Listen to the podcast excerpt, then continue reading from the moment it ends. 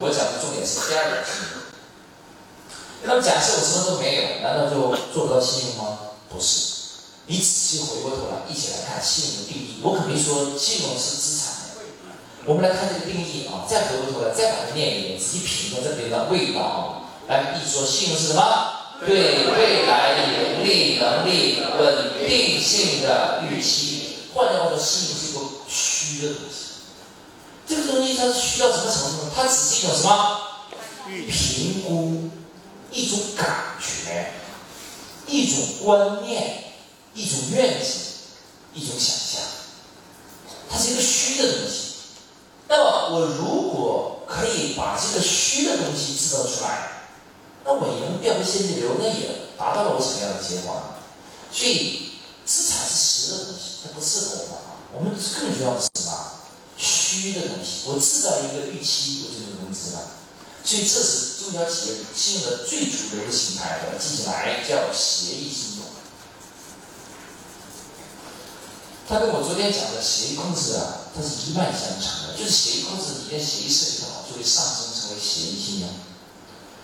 这也是我发明的词啊，这个在正常的教科书、官方媒体是没有这样的称呼的啊。但我这个词是它真正解决问题。我们来理解一下什么叫协议信用？怎么来理解呢？我就以廖晚霞这个为例，我们来看一下他是怎么帮人家融到四千万的。我就不讲他那个茶园在哪里了，那个一点技术含量都没有。但是听完我峰会，一个小时就能干得到啊，那个没什么技术含量。我们来看一下啊，什么叫协议信用？他大理石矿怎么操作的？那么大理石矿的老板呢？这个前提大家已经记住了吧？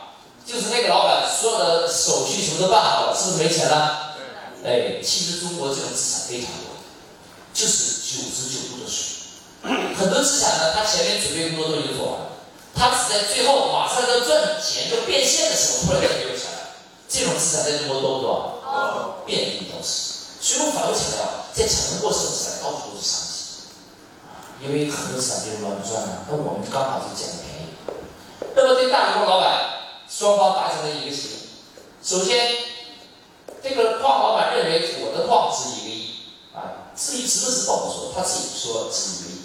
然后呢，他又融四千万，双方达成一个协议，拿四千万用什么来换？百分之六十股权来换。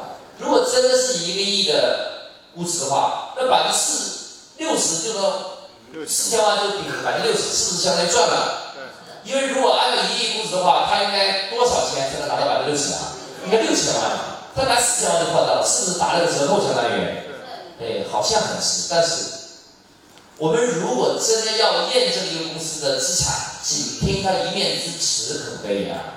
绝对不可以，这是常识性的问题。他说值一个亿就值一个亿啊，他的四千万等于百分之六十就等于百分之六十，那不相通，那不可以的啊。所以你看这廖总做了哪些事情？看他多聪明！首先，跟大理石矿老板签一个收购协议。你不是愿意拿百分之六十吗？可以吗？你先把协议签了，签收购协议。接下来，你不能靠你的空口白牙啊，就来说你矿是多少钱，请你去验证。那大理石矿老板说可以验证，怎么验证？他的视频里面说他是怎么验证的？你还有印象吗？他怎么做的？他。派了一个什么员工，跟这大理石矿老板干嘛去了？跑了二十个省份，找了二十个多少个什么样的人啊？经销商，跟经销商签了什么？什么回来？二十份什么协议？什么协议啊？经销代理协议。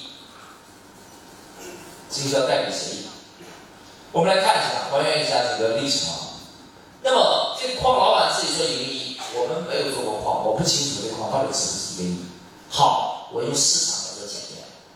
那么经销商在这个行业的经销商应该是属于老江湖，对一个矿石值不值这个钱，现在市场的价格、利润状态，他们应该评估的八九不离十，因为他们是市市场一线的，就靠这个。摸爬滚打赚钱的人，那么经销商他如果愿意签经销商协议，证明他对这个矿的态度怎么样？认不认可？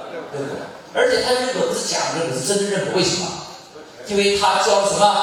二十万的什么定金？如果他只是口头说，或者是只是表示这个意愿，那不一定代表他真的认为这个矿值钱。但是如果他已经交了二十万的定金，我给他四十万的货，证明他是用什么来投票的？用钱来投票。没有一个经销商会白白浪费自己的钱。如果他愿意掏钱来买这个矿石，证明这个矿石对他来讲值不值钱？值钱。有没有潜力啊？有潜力。更重要，他不是一个经销商条件，是多少个？二十。一个人说可能有判断失误，两个人说有判断失误。如果二十个人。全中国二十个省份的都是从事这个行业的人，异口同声都愿意拿钱来认可，证明这矿值不值钱？值钱。最起码证明了这矿的品相，证明了市场潜力。所以这又是一份协议，叫什么协议啊？经销代理协议，经销协议，经销协议。你看这里边已经签了几份了啊？第一个他签了什么协议？收购协议。啊第二个又签了什么协议？经销协议，啊，经销代理协议，经销协议，啊，还没完，什么叫协议？就是把可能签的协议全部签下来，把这系统做的四平八稳，滴水不漏，要任何投资者都完全挑不出毛病来。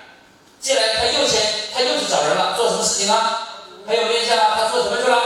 做评估，评估了两项，一个。对大理石矿的这个矿的价格做了评估，评估公司的是这个矿，然后接下来又去做了一个评估，评估的是大理石的什么市场的价格，又出具了两份评估报告，又出具了两份评估报告，一个是矿的价值，一个是矿石的价格，做的四平八稳。评估报告其实也算一种协议啊，也算一种信用。评估报告算不算信用嘛？算。评估报告不就是估值的评估嘛？那它当然是信用的形态了。那么目前来讲，他已经做了几份了？形态是四类，具体的不是四个了，应该是二十多个。所以通过第三方评估机构跟这老板签的收购协议、经销代理协议，共同指向一个方向，这个矿值不值钱？值。得出了一个清晰而明确的结论：这矿值这个钱。于是他再找到他那两千个茶叶 VIP 群，在 VIP 群里边做了一天晚上的路演，把项目报告一出具，然后把前因后果一说，把这个股权协议一呈现，一天晚上四千万现金就到，然后就把这矿百分之六十股权拿到了，他只给自己留了百分之十，怎么样？空手道就把这个项目做成了。